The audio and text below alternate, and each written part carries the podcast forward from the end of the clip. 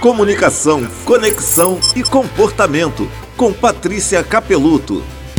Sabe que você pode diminuir a força da sua fala quando usa palavras que atrapalham a sua autoridade? Quando estamos em situações que queremos vender o nosso peixe, compartilhando o nosso conhecimento ou até mesmo fazendo uma apresentação, tem umas palavras que eu chamo de proibidas. É quando a gente diz assim: "Ah, eu quero falar um pouquinho", ou "Eu vou te mostrar rapidinho", ou "Eu vou tentar te explicar". Pouquinho, rapidinho, tentar são palavras que remetem à insegurança e pode parecer que você está quase pedindo desculpas por ocupar o tempo do outro. Ora, se o que você está falando é importante e você se preparou para isso, não se desculpe. Você merece se expressar com segurança. Mude as expressões. Use Vou falar de uma forma breve, vou trazer os tópicos mais relevantes, vou esclarecer os pontos principais. Comunicação não é só o que você fala, é também como você fala.